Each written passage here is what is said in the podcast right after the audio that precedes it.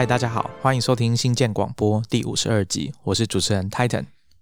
今天呢很特别啊，我们邀请到一位特别来宾，要跟大家聊一个话题啊。这个东西呢，跟我们日常生活中，应该我想现代的生活，只要你是有在移动的，大概都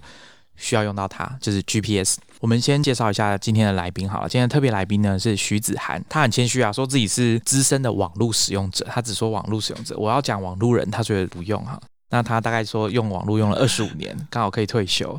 然后大概有二十年的相关产业的经验呐。大家可能比较知道的是，他有担任台北市政府的顾问，还有他之前在联合国 UNGGIM 全球地理空间资讯计划愿景小组担任专家。我今天会找他来啊，主要是因为他之前也待过以 PDA 个人数位助理啊，人家讲更早之前 Pocket PC 的这个公司，那后来他有做导航的这个 Meal，他的区域产品行销经理，那个区域听起来不是很大，但其实蛮大的哦。他负责的市场是母国，就台湾跟俄罗斯哈，全世界最大的国家。那我们请他先跟听众打招呼。主持人还有各位在新建广播聆听的听众，大家好。然后我是徐子安，你可以叫我 T H 或者叫我徐旭，这样就可以了。我先跟大家聊一下好了，说为什么我们今天要突然之间要来跟大家聊 GPS？其实也不是突然哈，是因为我们之前我跟 Maxine 在讨论，应该是某一集的这个不科技行为里面有谈到。我当时是这样讲啊，就是我们去外国，像我那时候应该是说我去美国租车，然后自己开车在美国啪啪走这样子。这个经验当时给我的感觉啊，哈，我会觉得只要有了网络跟手机，还有导航的功能，我开车在一个完全不认识、从来没去过的国家，我也不会觉得很可怕。就是说，哎，会怕迷路，或者说不知道自己在哪里，或者是该怎么从 A 点到 B 点，我会需要像以前一样去弄个纸本的地图来，然后看着可能我根本看不懂的语言，有可能会这样。所以这件事情就是会让我一直对 GPS 这个东西蛮感兴趣的。加上刚开始用智慧型手机的时候，你那个地图打开，你就会发现自己有一个蓝色的点。我现在还没有看过哪个点不是蓝色的。Apple 的 Maps 跟 Google Maps 好像都是蓝色的点。好，它我不知道它有没有开放给大家自己换了，但我就是看不知道为什么就是蓝色的点。这件事情我觉得很奇妙，所以对 GPS 我一直以来就是很好奇，所以想说这一次刚好有机会找到这个领域的人来跟大家聊聊。所以今天就是我们要来聊 GPS 这件事情。我们希望可以啊，除了当然会跟大家聊一些 GPS 的原理啦、小故事啦之外。还希望可以透过徐子涵跟我们聊说，大家经常会遇到的 GPS 的问题，或者是一些误解，哈，对他的一些误会。很多时候你以为那是 GPS 要背的锅，但其实跟 GPS 没有关系。我们也这一集也会讨论到哈。在节目开始之前呢，一样我们照惯例说，如果你喜欢新建广播的话，那欢迎你到我们的 iTunes 页面去帮我们打星或者是留言。那如果你比较害羞，你不好意思留言的话，你也可以写信到 hi at starrocket.io，跟我们分享一下你听新建广播的心得啊。那我们也更希望就是你可以把新建广播分享给你的亲朋好友。我想我们现在做到五十几集了，应该有一些题目是。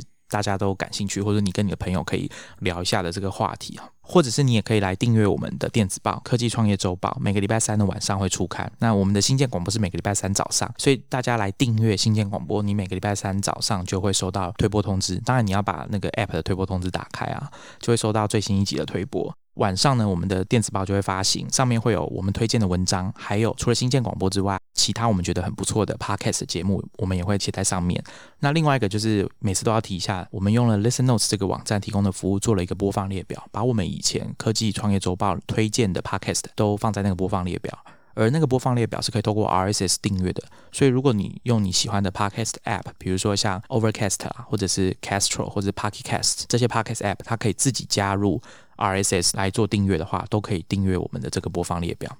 另外呢，这次有必要跟大家提一下，就是我们最近想要针对 Podcast 的听众做一个问卷调查，所以大家会在 Show Notes 里面看到这个问卷的超链接。那我们欢迎大家点进去填一下。如果你是第一次听到新建广播的听众朋友，我们会建议你听完这一集再去填写。那我们在节目最后面呢，也会记得要提醒一下大家，要再去填一下那个问卷。那如果你是我们的这个老朋友的话，那欢迎你现在就赶快去帮我们填。我们收集完这个问卷之后呢，可能会再整理一份收听调查的结果跟大家分享。收集问卷结果的时间可能会长一点哈，所以可能大家不会那么快，就是在未来一两周就听到我们跟大家分享这个调查结果。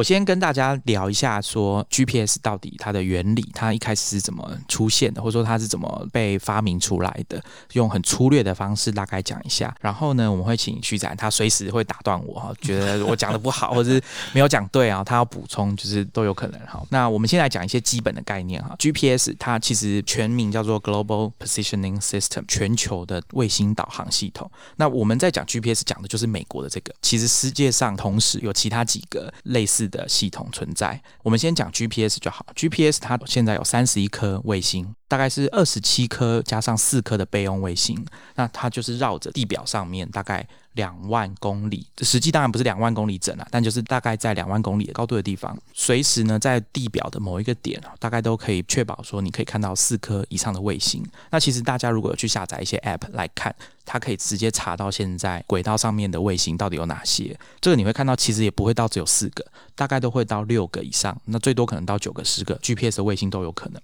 那它的运作原理是这样子啊，GPS 定位要如果要成功的话，至少需要三个。卫星，那其实通常还会有四个啦，理论上应该说还有第四个。那它的概念是这样子啊，我们会从我们的手机或者是 GPS 接收器会收到一个卫星的讯号。那这个卫星要怎么定位呢？以卫星为中心，我们来算这个球面，它是应该说它的讯号范围就算一个球体吧。那两个卫星。碰在一起的时候，就你就想象两个球体碰在一起，它会产生一个什么？产生一个圆形。那这个圆形的圆周上面，这个讯号有可能在这个圆形上面，所以这时候你需要第三颗卫星。当第三个球体跟这个圆形碰在一起的时候，它会产生两个点或者是一个弧线。那第四个卫星的时候，你就可以确定说啊，到底是在哪一个点？因为本来从一条线就变成一个点了。大家有看到一些解释，就是说其实三个卫星就可以。那弧线的两个点呢，有一个一定是很奇怪的数字，要么在地底下，要么就是在高空很高的地方，根本就不在地表。所以两个点，他们可以直接判断其中一个是在地表的这个人的位置。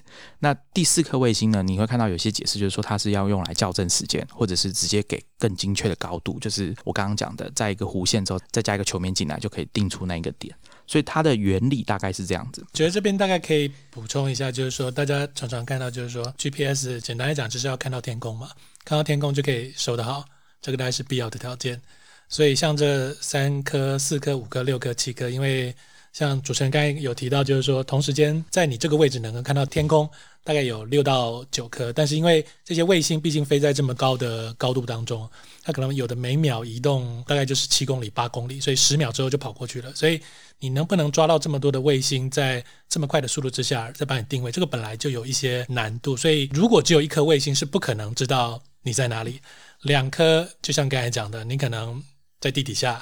因为那个球面交交错在地底下和天空。那所以三到四颗大概是最基本可以大略。初估知道你大概在哪里，一个算标配。其实 GPS 的这个原理啊，我后来去查这些书啊，哈，有讲到，其实一开始这个点子 idea 的来源呢，其实跟我们人类史上第一颗人造卫星有一点关系。当时还是苏联发射的这个 Sputnik。这个故事哈，一开始是在一九五七年，就是 Sputnik 发射出去之后，应该是隔几天之后。好像是在 John Hopkins 大学的应用物理研究所，他跟美国国防部的关系蛮深厚的哈。那有两个学者，他们就在想说，哎，我们要怎么侦测到这个 Sputnik 发射出来的无线电波 B B B 的这个声音？那他们就后来找到一个方法去接受了，因为杜普勒效应，他们可以判断说，所谓杜普勒效应就是当比如说。一辆车，比如说救护车好了，救护车会响那个警笛，警笛嘛，哈，会响警笛。那大家可能有一些经验，就是当你可以感觉到说啊，救护车往你这边靠近的时候，它会变得比较尖锐；那离开之后，声音会变得比较低沉。这个是杜普勒效应，就是说，当它物体距离观测者的位置哈产生一些相对变化的时候，会影响到那个波的频率。这两位学者他们就是靠这个原理去利用接收到的无线电波 s p a n i k 发射出来的无线电波去。定位出他现在正在哪个位置？这两个学者他们的研究机构单位有一个主管嘛？哈，他有一天这个主管就找他们过去，因为他知道说他们在量这个 s p a n i k 的位置，那就问说：“请问你们有没有想过，如果把这个原理反过来？因为你现在知道卫星在哪里了，那反过来能不能让卫星知道你在哪里。那请这两个人去研究一下，所以这就变成是整个 GPS 的概念的最基本的开始，就是这样子的。那当然不是那么快啊，这整个 GPS 的过程从刚开始这个点子，从五零年代末期开始，然后从第一个实验有点像实验的计划，大概一开始是花了一百万美元做了一个叫 Transit 的卫星系统，那时候大概做了几颗卫星，然后要验证这个 idea。一开始的目的当然也是跟军方有关，他们好像是做跟海底的潜舰、核子动力潜舰要可以找得到位置。那一开始是这样，他们后来就是慢慢的经过这个实验的验证，发现的确透过卫星来定位地表上面或者说海里面在移动的物体，这个 idea 是可行的，所以他们就进一步往后发展，变成。今天我们知道的 GPS，那当然我省略了非常多，中间省略非常多东西。GPS 所以一开始跟军方，就是美军的军方是很有关联的。我觉得在这一段的话，其实我们可以就理解到，我们现在之所以可以享受到，比如说这么方便的 GPS，跟这些，例如像我们大家听众透过网络来听这个 Podcast，很多都是美国在冷战的时候，为了应苏联的威胁，所以他必须要找到他的 Sputnik 卫星。或者是说保持讯息的传输准确，因为冷战大家也知道，冷战实际开始慢慢有和解的迹象是在一九一九八零年还是莫斯科奥运，莫斯科奥运美国抵制，所以那时候还没有冷却，这个西方世界还是对苏联非常感冒。但到一九八四年的时候，那时候洛杉矶奥运其实已经那个雷根已经上任了嘛，所以开始慢慢就觉得应该要跟苏联采取不一样的态度，包含美国自己本身有一些军用的系统，是不是能够。慢慢的转成民用，像 GPS 的例子，就是他开始把可能一些干扰波给拿掉，让民间至少在美国可能有一些军方背景想要出来做业者的这些人，可以开始试试看，说，哎，这以前就在军事领域才能摸到的黑科技，那现在是不是可以用这些科技来促进民生发展，或者让美国的相关的国力再更往上一部分？那会发生什么事情？其实不知道，因为就像刚才说的，就。很多那时候这种实验性的计划其实非常非常多，有些死掉，那有些后来就是可能跟其他的计划并在一起，继续变大的计划在发展。刚刚讲到这个雷根啊，他一九八四年啊，其实在前一年发生一件事情啊，我查到就是说，当时的苏联他们击落了一架大韩航空的班机啊，零零七的班机。这件事情就是有一点像是当时他已经偏离了航道，发生这样的状况。那我查到资料是说。他们希望可以让 GPS 增进整个民用航空的安全呐。对，那这是一个其中一个当初的一个想法，所以雷根就签署了一个法案，就是说让开放，有点像开放民用这件事情。那但是其实中间还是有一些问题，因为刚刚有提到这是军方的资源，所以他们其实做了一些。怎么讲？他们叫做选择性的 selective availability，就是说选择性的让你可以使用它。那他会做一些调整，让它的定位并没有那么的精确，或者是军方会就算干扰嘛，还是怎么样？就是让它也可以讲是干扰了。就是说，他军方可能也有不同的等级，因为可能比如说有飞弹，飞弹它很很快射出去，大概四马赫五马赫。所以它需要更快速能够反应的定位系统。那它用大家比较听得懂，它降规格，然后给民间使用。但是它的手段可能是干扰讯号，或者是说它必须要一些解码的动作，还在那里处理。那这件事情呢，到了后来呢，是应该是就只要到到克林顿两千年，克林顿那时候就不管是 GPS 或 Internet，就是网际网络，美国那时候可能经济大好，相对来讲也也蛮好的，然后也走到了一个阶段。所以觉得这些要更积极的，就是他以前可能只是下放，但他现在是很 aggressive，非常积极的，透过美国的业者，然后商转用到民用的市场，确保美国在商业市场的利益，然后可以跟军事这一块的传承就是绑在一起。讲到民用啊，其实在一九八九年，有一家公司叫麦哲伦公司，他们就开始做了 GPS 的接收器，想要打入这个商用的市场。那刚刚 GPS 的技术我没有讲完的一部分是，大家可能简单去查维基百科好了，或者是你去看，可能会看到很多都说，这个 GPS 它很有趣的地方就在于，它是我们在地表的，或者说你有 GPS 接收器的这个人，你接收到卫星的讯号。而不用传送任何讯号上去，那这是有点像是说单向的、被动的。那这个在军事上有一个很棒的好处，就是你不会因为为了要接收 GPS 讯号而暴露你的位置。就像大家可能看军事片都知道嘛，就说啊，这个时候很紧张，你不可以随便用你的无线电去进行通讯或通讯，对，很容易被侦测到嘛。那所以如果我只是要负责接收，我就没有来源的问题，它就没有办法暴露你的位置。所以这个在军事上是一个很方便的。那转到这个商用呢，或者说民用来说也很方便，是因为那我们一般人其实只要有了接收器，我就可以使用 GPS 系统，而不是说像我们现在要收 email，我还要登录账号密码，还要去连线，就像像没有这个问题像像这个习惯，其实我还记得，大概在一九九零年代的时候，因为那时候一九九零年代台湾有在用 GPS，大部分是几类人。那除了不能讲的那几类人的话，民用大概就是最主要登山族群。然后登山族群，我就发现，哎，其实有很多人想说，哎，呃，那时候大家问的问题是，比如说我 GPS 要不要付钱？它事实上是就是它这是被动接收，你有对的接收器，那你就可以收到讯号。所以如果扣掉这个接收器以外，基本上就是免费的，你就是拿出来接收得到讯号，你不用再另外付钱给美国政府。那再来就是 GPS，它有一个被认定的，就是说它的覆盖率很广哈。大家可能去查会说啊，全球的地表大概百分之九十八几乎都可以 cover。然后再来是它不太容易受到天气的影响，台风天啊什么的它都收得到。然后再来是它速度，如果条件符合，比如说你的接收器品质比较好，或者是天候状况不错，地点空旷，没有什么奇怪的遮蔽，不是在隧道里面啊，你在室内这种的。大概定位的速度也很快，然后它的用途其实非常广。我们刚刚讲到都在说啊，它是在定位啊，但其实我在查资料过程中，我真的是觉得很神奇啊，就是它的运用的范围除了在定位之外，它还可以用在测量地质，好，比如说测量板块运动、测量地震，它甚至连地震都会有。这点我是觉得很神奇啊，因为大家可能会觉得说，哎，不对啊，卫星不是在地球的轨道上面这样子在上面跑嘛，怎么可以知道地表或者是地壳发生什么事情啊？其实是可以的。专业术语叫一些配合一些大地测量，大地就是地球，所以叫大地测量的做法，然后搭配 GPS，然后去做一些板块运动的，比如说它可能有微小移动的侦测，有一些很多辅助科技，因为有了像刚才讲的，第一个 GPS 它的特点就是为什么大家后来讲说就把 GPS 等同于定位，因为它全球覆盖率百分之九十八，所以你除了在一些很特殊的地方，你可能只能收到两颗卫星、三颗卫星定不了之外，全球都可以收到。啊，全球都可以收到，它的接收又基本上是免费的，所以很多以前比如说测量做不到或是很难做到比较大规模的事情，就有了 GPS 这个美国的德政，就让这些事情变得更方便更快了。对，想象不到的测量的手法。所以我们刚刚讲这些应用啊，它其实还要再搭配一些技术的辅助啦，但是可以达到透过 GPS 系统，也同时达到这些除了当年在开发这系统想到的定位以外的其他的功能，它也做得到。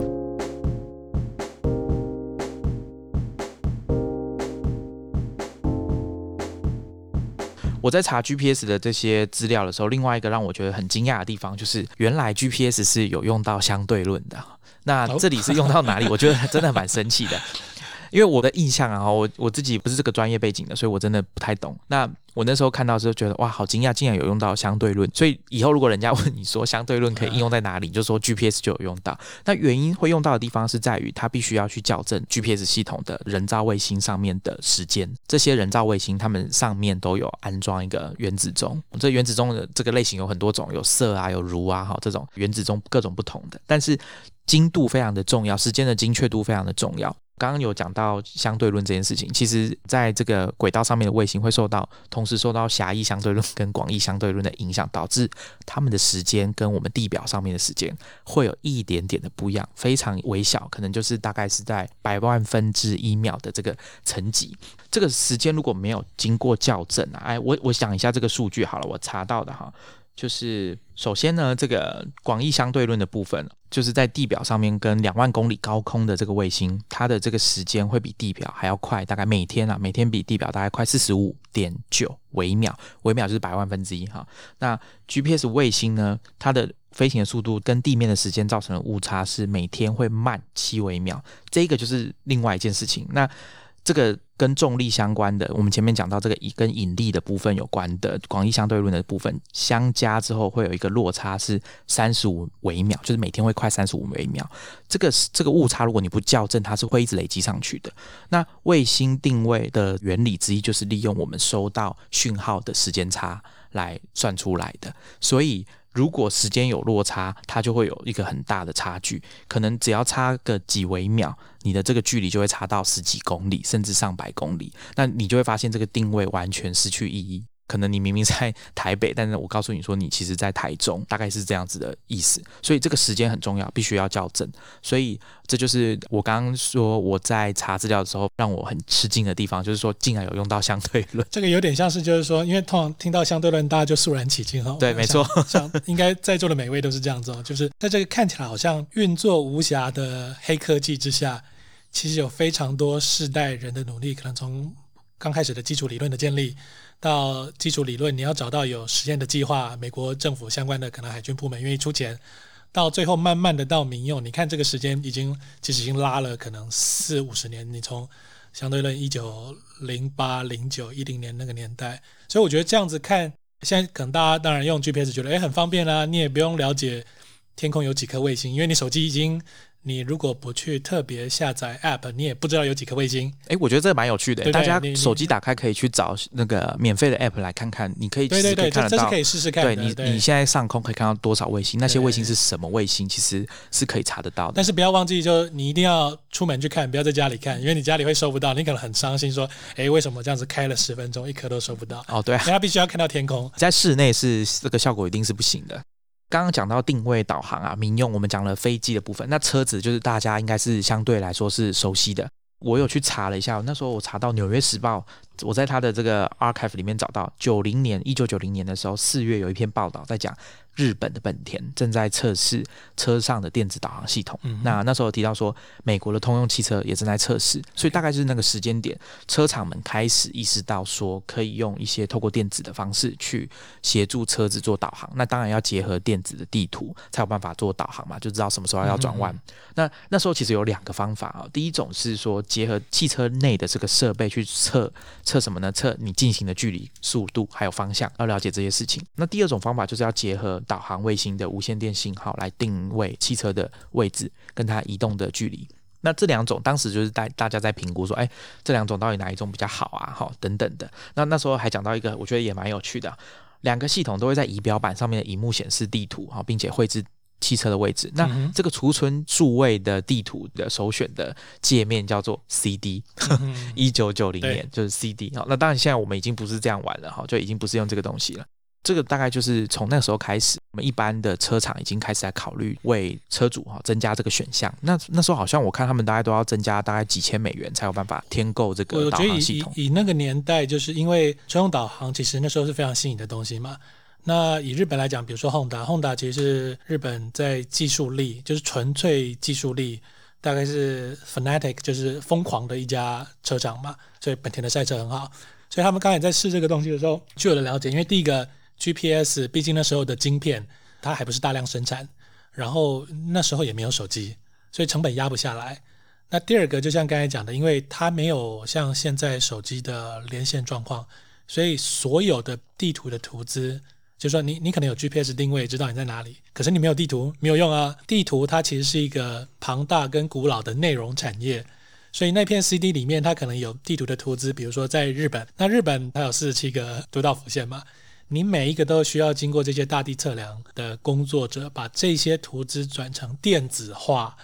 电子化之后呢，还要能导航，这是不同层次的图纸，所以那个人工跟制作的成本非常非常贵。所以日本那时候，我觉得他们现在你也可以发现，就是说你去日本发现，因为日本毕竟有车厂跟汽车工业，跟台湾比较不一样，日本就是几大都是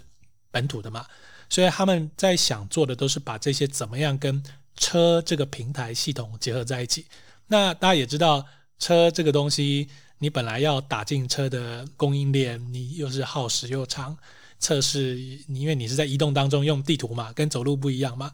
所以任何的错误可能都会造成在驾驶行为上的不安全的部分，所以那个成本垫的非常非常高，可能两三块千块美金还算便宜的。我在看地图还会过期啊，对，没错，地图会过期，而且你更新的方式只能用我刚刚有说，CD，你买 CD，你去买 CD，然后再重新灌。我在读这一段新闻的时候，我真的有一个错觉，就是很像是在读现在新闻在报道无人车测试的这种概念，就是说他都会想说哦，我们要完成一个十二英里长的这个导航的测试。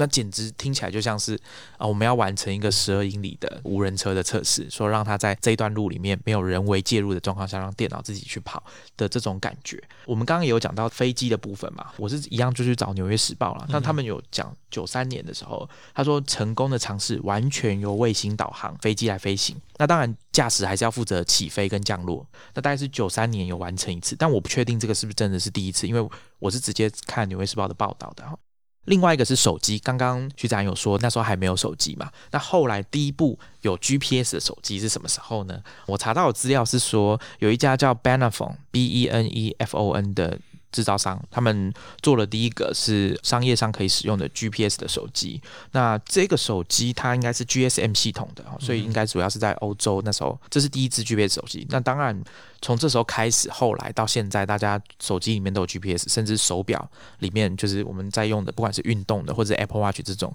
都有 GPS。我想现在每个人身上大概至少只要你有智慧型手机，就是有一个有 GPS 的接收器的装置。对，这个年头已经非常普遍了。你想想看，那时候车可能。Honda 或者是 General Motor，它可能在美国一年有没有卖一千万辆？应该没有。那现在手机一年卖多少？对，你想想看就知道了，对不对？十十亿、二十亿，可能一些比较，甚至一些比较低阶的，可能里面都还是有一些比较低阶的 GPS 芯片。那出货量可能都十亿以上了。刚刚我在讲啊，我说诶 g p s 是美国的嘛？那我刚刚有说还有其他几个系统，我刚刚有说所谓的全球导航系统叫 GNSS，那这种系统到底还有几个呢？如果我们讲全球范围，就是全世界都可以用的这个系统，大概另外还有算我不知道讲二点五还是三个哈。第一个是俄罗斯的 GLONASS，G L O N A S S。那另外一个是中国的北斗，他们好像是刚好就是在不知道是二零一九年还是二零一八年就宣布说，哎，可以全球开放大家使用了。还有另外一个，我刚刚说点五或者不知道算第四个嘛，就是欧盟的伽利略 （Galileo） 的系统，那它也算全球了，对不对？应该这样讲，就是说在全球，它可能卫星的涵盖范围差不多可以算全球，至少比如说百分之七十八十的人类居住的地表。但是你要收的好，比如说欧洲的 Galileo 系统。你还是要在欧盟的境内，因为它可能经过那个空域，它的轨道的分布会让你住在欧盟的比较容易的去使用这样的系统。那通常大家都是，其实你现在的手机你拿出来看的话，比如说你可能是比较好的手机，你可以看它可以选择双模，它晶片可能是三模，但是你同时间你可以选择，比如说 GPS 加俄罗斯的 GLONASS，因为 GLONASS 比较早出来，零五零六就已经全球了，或是 GPS 加 Galileo。那北斗系统的状况比较特别一点，因为北斗系统是中国所发展出来的。那它毕竟因为呃中国的特殊的军事的考量，所以它在商用的脚步比其他的其实来的慢，至少在境外。所以变成说你要买到支援北斗的系统，对全球的消费者来讲，其实反而还不好买到。那另外两个都很好买到。对，所以大家可以去看一下你的这个手机的说明的页面，它里面比如说网页上面可能都会讲说它支援的这个系统 GNSS 是哪一种，可能通常一定会有 GPS 吧。以台湾买得到手机来说，对 GPS 就是标准，没有这个就不用玩了。对，那其他的呢？还有像印度，他们也有自己的叫 Navic N A V I C 日本也有，日本也也是，他说他考虑，他考虑很久了。我看我看这个维基百科上面讲日本的，他们应该是说才发射几颗，然后主要是为了要。强化 GPS 在日本境内的精确度是吗？它可以辅助，或者说比较快找到讯号，或者说有一些特殊的状况，可以让日本当地的消费者或政府机关，或者要做一些测量的时候，可以用自己国家的卫星系统来做辅助。那通常是比较大的国家才有可能做这样的事情了。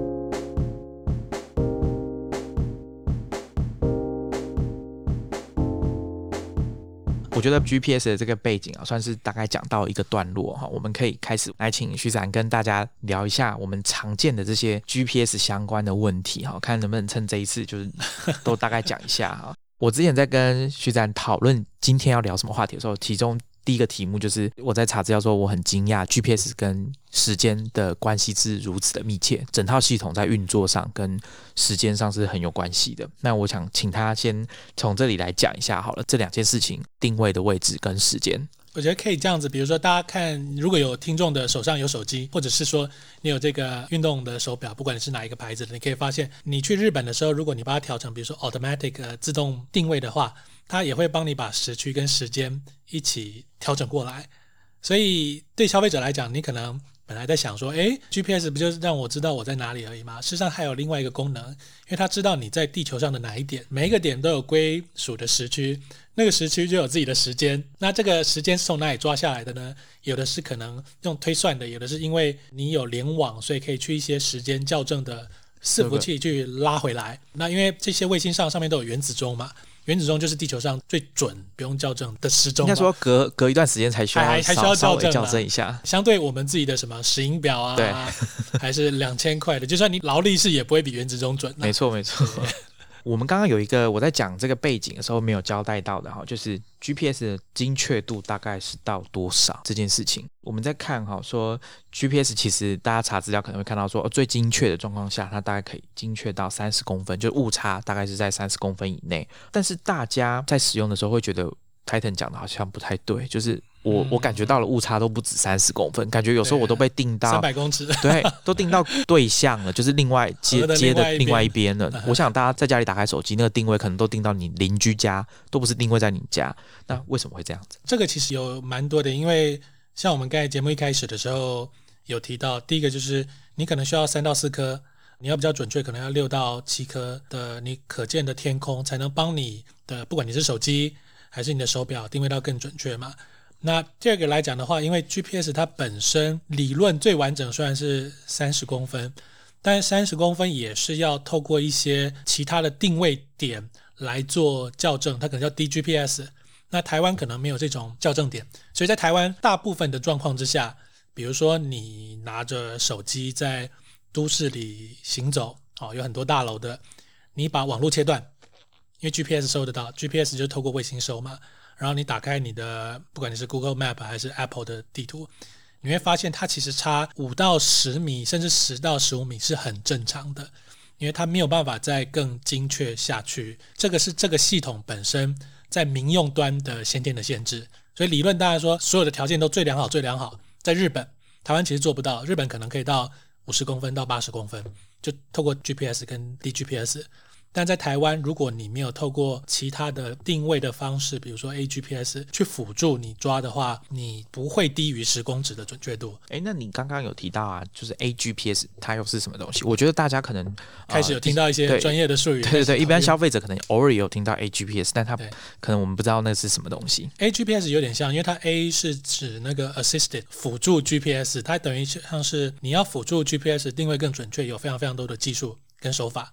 那 AGPS 是这些手法跟技术的泛称，所以它可能是透过 WiFi 定位、透过基地台定位、辅助定位、透过蓝牙 Beacon 这个信标的定位，这个都可以属于 AGPS 的范围之一。但对消费者来讲，我可能觉得就是你你大概了解一些原理，然后可能使用的限制是什么，所以大概就不会有错误的期待，或者是把它想得太好。比如说，你可能觉得哇，GPS 是不是可以追踪我？No GPS，因为它只能发射讯号，你就收嘛，所以它没有办法追踪你。它其实要追踪，都是要透过你自己手上的装置再发射一个讯号出去，传到别的地方。对，它可能透过无线电，透过网络，对，才有办法做追踪。所以我们刚刚前面有说嘛，GPS 这个接收这件事情本身，它对军事上用途一个好处就是它不会暴露你的位置在哪里，所以这个是。技术上，你要说是限制也好，或者是它天生就是它的设计就是长这样，所以光是要完成追踪你的位置，光靠 GPS 是不行的啦。下一件事情，我们想跟大家聊的就是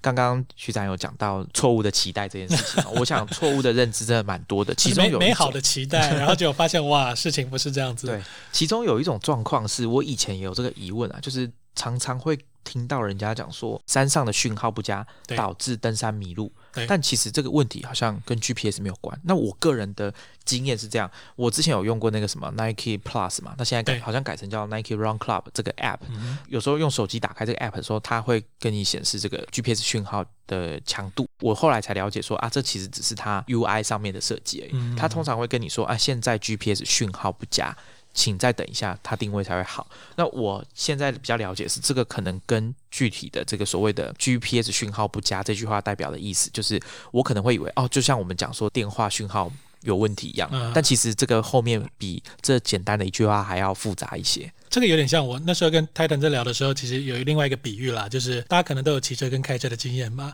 然后每次发生交通事故，记者媒体来报道都会说刹车失灵嘛。那想说，哎，可能。刹车失灵好像就可以解决所有的问题。那 GPS 也是有这种状况。当大家看到就是说，不管你的手机上、你的 App 上写说，呃，可能讯号收讯不佳，或你自己感觉，其实背后可能有很多的层面跟层次的问题。GPS 的讯号真的收讯不好，可能你在山上，不管你是开车导航，或者是你是登山，它占的比例可能不会超过三成。它还有其他的状况，例如说你不会看地图，你不会看等高线图，如果你是登山，或者是说地图的图资没有更新，有错误。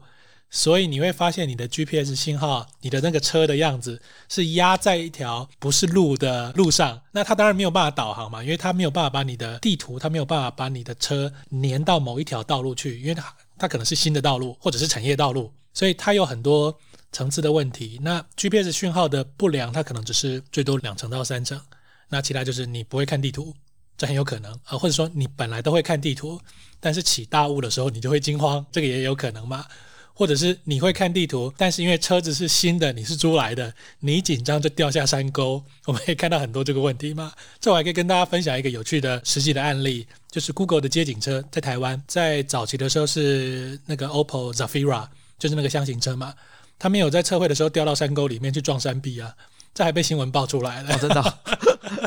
所以你看，连连 Google 的做地图测绘的工程师开车都会掉到山壁，大家就不用太难过了。所以其实很多时候我们单纯啊在山上导航出现状况，跟 GPS 讯号的关系，可能相比于你的，比如说你的手机在更新图资的部分连线不好，导致图资没有办法更新，然后让 GPS 的定位落在地图正确的位置上，反而还是比较有关系的，而不是单纯的一句说啊 GPS 讯号不佳导致的结果。对，而且而且山里面还有一个特殊的，就是说，事实上我们空间是三维的，会有高度的。那 GPS 要把高度算得好，除了你可能卫星接要接收到够多颗以外，你包含你的地图图资的本身也要有支援高度这件事情。那换一个比较具体的例子，就是你以在台北跟东京就不一样。台北你开车你用 GPS，你会发现高架桥跟高架桥下的路分不出来。哦，对啊，这个我这个我想大家应该有经验。Google Maps 都会叫你想围靠左，围靠右，然后到底要不要上去那条高架道路，你就不知道，然后就会开错。地图也有分很多种，就是思思有好几种，能够做导航的地图，就是它的地理图资的规制、交通规制本身，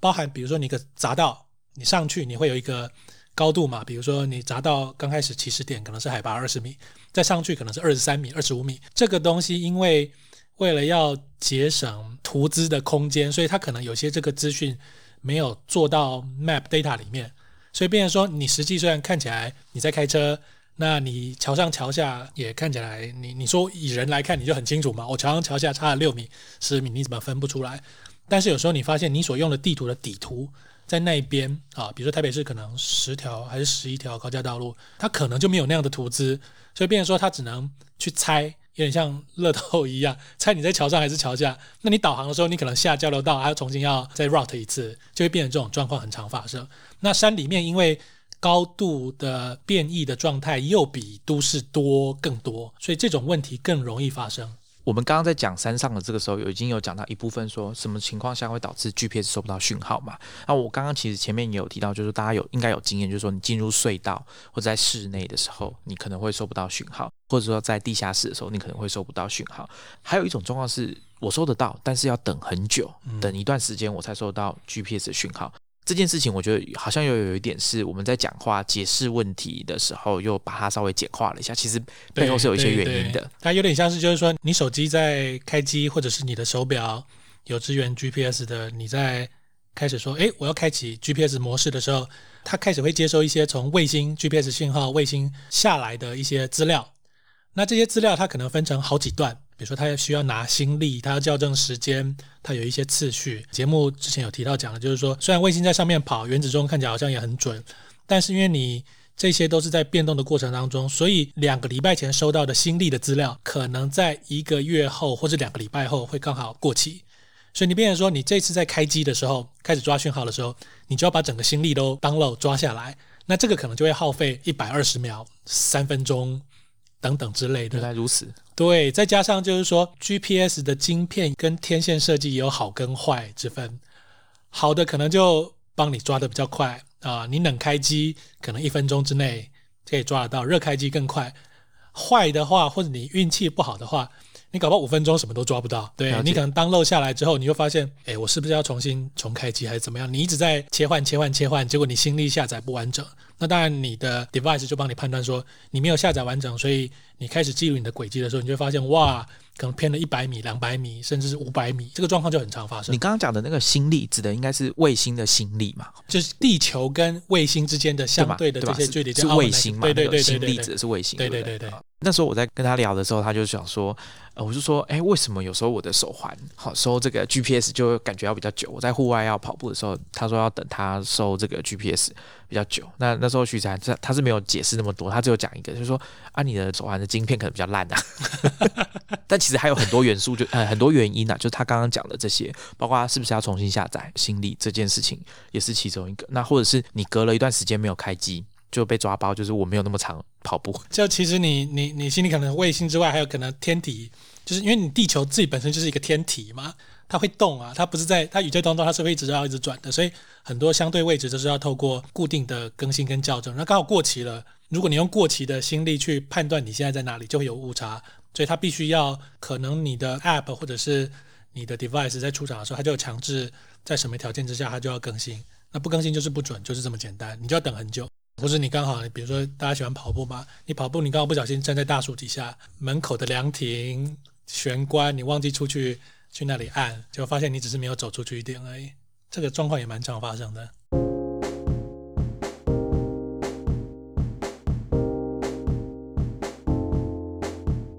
想再请徐展跟我们解释一下，或者说跟我们聊一下，应该说用聊的就好了。到底一般人对于 GPS 到底常见的误解还有哪些？比如说你在 Mio 做推广的时候，大家会遇到会问一些什么奇怪的问题吗？只要会上媒体的，通常都是大家误解的。其实刚才有聊过嘛，就 GPS 永远不准。那事实上 GPS 不会不准，不准的都是地图。对，这这大概是最主要的大家会遇到的问题。那地图就会创造出各种状况了嘛。那第二个是 GPS 能不能准？有时候你可以透过使用习惯让它更准一点。像刚才讲的，就是你可能要在开阔的天空，你手表或者手机散步的时候就要带它去散散步、遛遛狗，让它下次你真的要有急用的时候。你就不用在那里等了两个小时，你的跑友都已经跑走了，跑了一公里了，你还在那里就被人家笑嘛。还有就是，我觉得一直到现在为止，可能有些人他虽然天天用手机，他也知道 Google Maps 很好用，一打开就可以知道你在哪里，但是以为他要收钱。可能新建广播的听众比较不会有这种问题，但是你可能问你的父母亲长辈，他可能会觉得我开这个东西要不要付钱，会不会被追踪？会不会被电信业者多加值服务费？这个还是常态，尤其是在这些 device 没有这么普及的国家，很多人都觉得你只要开 GPS，政府就会知道你在哪里。那实际上刚才讲的，完全不是这个问题了。然后还有，我觉得还有另外一个可能，我们广播的听众会比较遇到的一些状况，就是当你在飞上，虽然不能开手机嘛，但是其实你可以开 GPS，因为 GPS 它不是发报，它可以收。你会发现你在飞机上开手机的时候，它的速度就会到七百、八百、九百，因为客机它可能会接近亚音速嘛。你会发现它开始误差越来越大，这个就是我觉得不是误解，反而是大家可以实验观察，就是因为 GPS 它精准度要超过音速的话，当然大家也没有机会做到音速吧。你越接近那边，毕竟你使用的东西是民用的，所以它的误差跟不准的机会会越大。嗯哼哼，对你真的要到音速，比如说你开战斗机，你的 GPS 可以用，那个都要有特殊的规格跟 device 才能去支援这样子的追踪。刚刚有讲到定位这件事情，就是说一般人对于 GPS，我们讲到 GPS 定位，那大家就会接着讲说啊，追踪这件事情。其实追踪这件事情，如果真的或者说定位这件事情哦，在我们的平常的智慧型手机的定位来说好了，其实另外一件事情是手机基地台这件事情，我想大家在关心的疫情跟手机。定位这件事情，它的差异是什么？基地台的定位跟 GPS 定位，我想大家有听我们前半段这样讲，应该可以比较粗略的知道说，哦，GPS 定位是在卫星比较远的地方，那手机就是基地台，那这两个它的差异，或者说大家对它的理解上，是不是有一些可以请徐展跟我们聊我我接上一段的话题，就是另外一个最大的误解，就是觉得室内也可以用 GPS。嗯哼，所以我们可以看到，就是说前一段事实，外国媒体有在报道，就是说台湾被居家隔离的民众，就是外国留学回来的。那你看他在推特上写的，就是说，OK，我的 phone 被 satellite track。但以实物上来讲，你在室内，你就是不是被卫星所追踪，所以在室内的定位要能够透过你手机定位，一定是透过基地台。所以，所以这个就很好分辨了。第一个就是，反正 GPS 就在空旷的地方看得到天空，看不到天空呢，就有很多种定位方式。那因为大家用的是手机，所以手机基地台的定位方式是最可以比较大规模跟方便，但是其实还蛮不准确的去找出你在哪里。所以这这还是蛮。蛮明显的差异，就是 GPS 在室内一定不行。那手机基地台定位呢？你室内也可以，户外当然也可以。那准不准呢？它就有很多条件限制跟实现的手法。对你可能准的，你还是要搭配一些其他的，比如说 WiFi 的定位，因为 WiFi 定位不是手机基地台定位嘛。让你比如说你在室内开 Google Maps 的时候，你可以看到说，哇，为什么 Google 会把我定的好准？就在我家前面院子。那其实是。搭配了很多 AGPS 的技术，把它融合的比较好，才能更准确的知道。对，那所谓基地台，其实以实物上来讲，它的精确度比 GPS 还糟。如果只有只有只有手机基地台单准的话，事实上是差异会非常非常大。比如说你在美国那些环境，或者在台湾的环境，你从一千公尺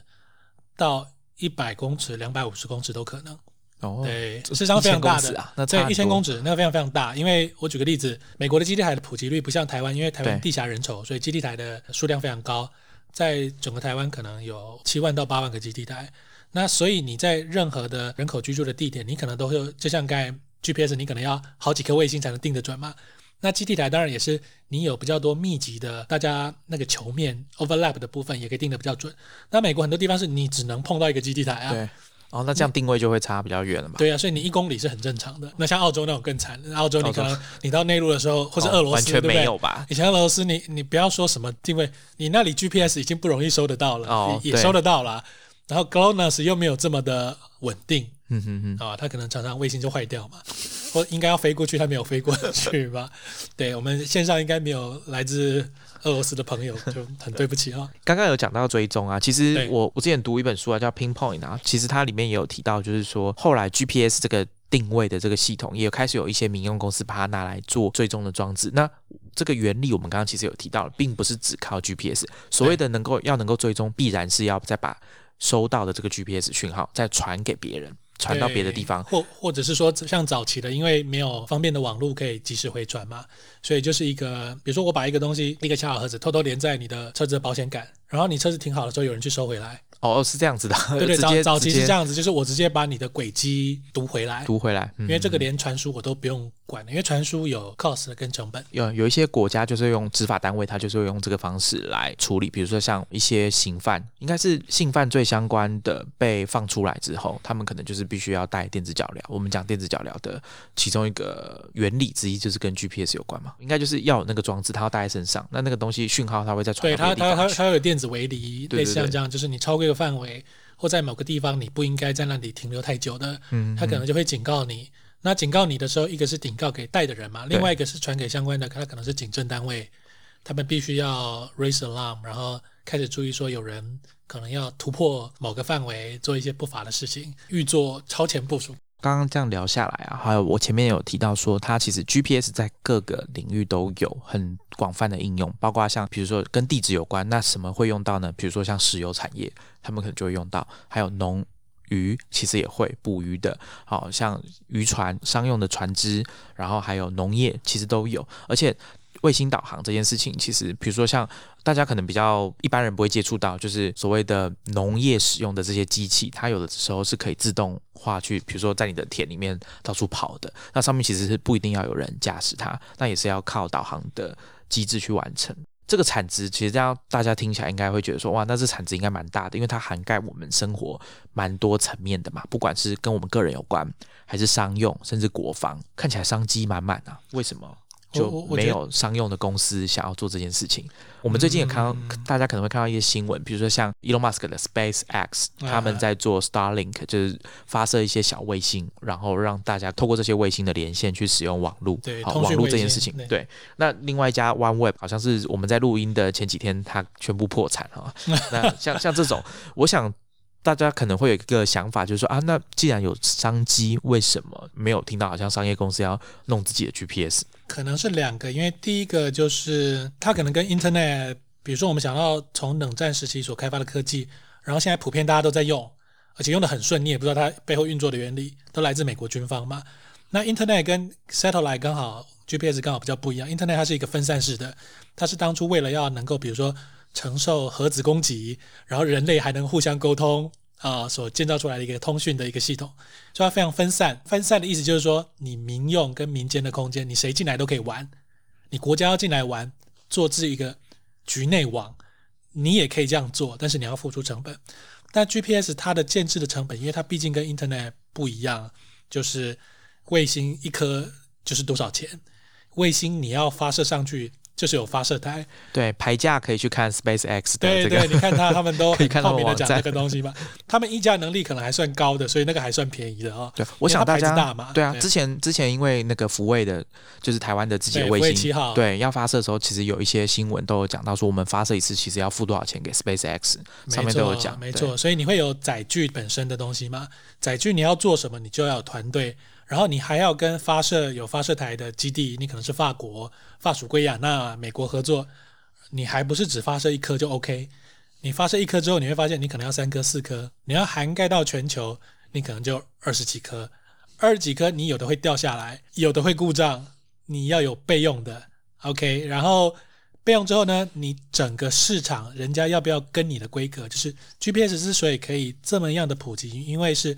大家这些载具、行动载具的晶片都有 GPS 的晶片，所以这个是消费者端的部分。就是你有卫星上去之后呢，你还要大家愿意支援你的标准。基本上这种游戏大概只有国家才能玩得起来，所以为什么没有商业公司投进来的原因，这是一个很大的，因为它的初始成本过高。GPS 就是免钱，它已经是 free 了，你怎么打败 free？背后还有美国，所以大概商业公司就不玩这种游戏，他们可以做其他的，比如说搭载上面的价值服务，做 device。所以当年的 Magellan 刚刚有提到嘛，麦哲伦，那后来台湾之光，半个台湾之光 Garmin 在细致有工厂，就成为这一波 GPS 信号商转之后的受惠者。对，然后他们他们生意也做到全球啊，但就不会做卫星那一段了。对，我想这个好像可以分几个层面啊，就是我们单讲卫星的话，其实很多科技公司、商业的公司，他们都有兴趣，但是他们可能没有意识要在自己加一个全球定位系统，应该这样讲。对对，就卫卫星本身投入的成本已经够高了，然后它又没有 business model，就是你你做这个 GPS 本身没有 business model，它不像说，比如说你卫星传输、通讯传输宽频，这可以收 airtime 就话费嘛，然后或者是说有些是海事卫星的系统，那个就特殊的 Inmarsat，类似像这种系统卫星电话的，那也是赚 airtime，就是你丢一千块新台币，你打个电话两分钟就钱就喷完了，那个就有商业模式。对，对那个就有很多商业的公有。，我记得以前摩托罗拉那个一星计划是不是有对点像这样，Iridium？对，所以虽然有商业模式，但是 Iridium 做的太早，所以后来它也全部都拜拜的。可能那时候台湾还有一些经销商，你都可以买得到嘛，一卫星的特殊的话机，然后它没有到达规模经济嘛。嗯嗯，我稍微讲一下，我刚刚可能在讲这个背景介绍的时候也没提到，就是美国的这个 GPS 研发的经费大概耗资大概是我粗估的说大概是一百亿美元这么多，这就是刚刚呃徐展提到的这个初始的经费很高，然后每年维护要多少钱？还有大概十亿美元这么多，每年哦光维护，因为这个系统算是美国国防部掌管的。精确一点来说，每天这样操作，因为 GPS 系统地面上其实还是要有一些主控站，然后还有注入站，就是资料注入到卫星的注入站，还有接收站，这些讯号站是由美国的空军来运作的。嗯，它它等于要有一个整个后勤体系去处理它的营运跟维运。而且这些因为是卫星的关系，地理上它还必须要跨很多跨州，甚至要可能很多。很多国家，比如说美军的海外基地，对对对，或是跟不同的国家，就像天文望远镜一样，你可能有很多国家的大学有相关科系的，美国可以跟他们合作来做一些卫星的资料的校正、注入等等之类的。一般商业公司，我觉得算了吧，美国在做，股价会很难看。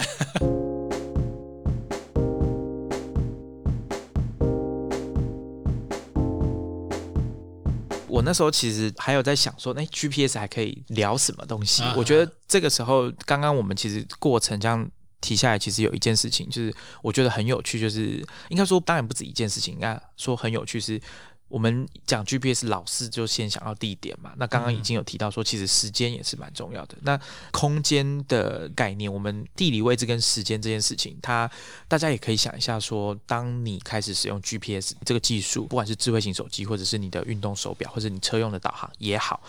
在这之前跟之后的差别，大家有没有去想过这件事情？当你比较清楚自己在哪里，或者是我想应该是从以前我在用一个 App 叫做“世界迷雾”，这是台湾人开发的 Fog of World 啊，一个台中的独立开发者开发的。他在做这个东西的时候，当时是用手机的 GPS 定位，但是以前的手机大概在二零一二年那时候的手机，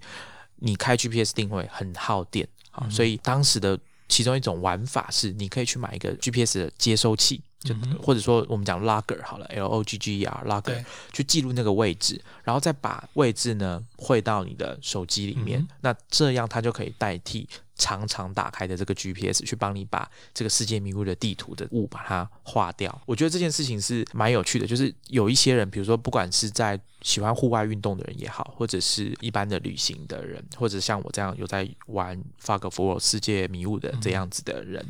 我们都很在意这个位置轨迹，还有最近因为疫情的关系，其实大家可能也需要真的有遇到这个状况的时候，他可能你需要回忆一下你过去一段时间到底有经过哪些地方。我想这个大家可能之前在收整个开山里的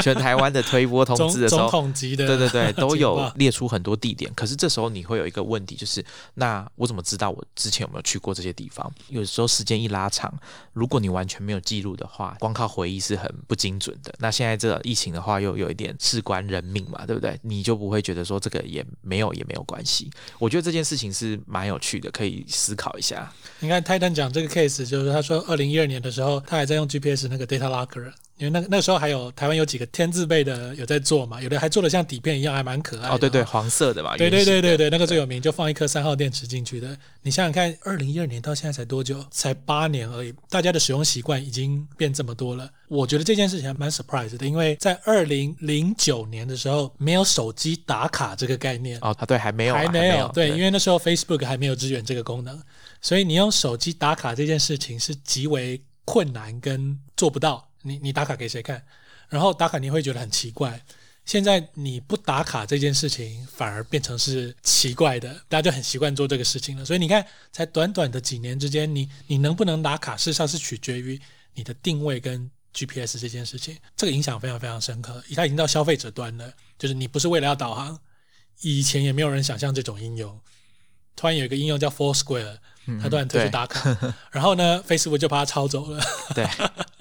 那现在另外一个是 Google 吧，应该是 Google Maps，它有一个叫做时间轴的功能，就你可以打开。那打开之后呢，它就会在你的背景运作，不管你有没有在用 Google Maps，它也会把你的去过的地点把它记下来。那你打开 Google Maps 之后，你就会看到你这个移动的轨迹。那当然，这个是你要你可以自己控制的，你可以让就是你也可以决定不要让 Google 知道这些资讯。那我觉得大家在使用手机的时候，或者是智慧型装置的时候，都可以多多少少应该要注意一下，就是 GPS 的这个记录有没有保留下来。那保留下来之后，它又交给谁？是你自己收好了，还是它被交去交给别的地方？那这个定位记录有没有及时？是不是 real time 的？这个对你的生活的影响又有多大？我觉得这个可能大家在使用这些智慧型装置的时候都。可以去想一下，多想一下。这个也变得很快，就是以前是极力的想要让人家知道你在哪里，让人家知道哪里的成本非常高，现在是变成让人家不知道你在哪里的成本非常高。对对对，没错。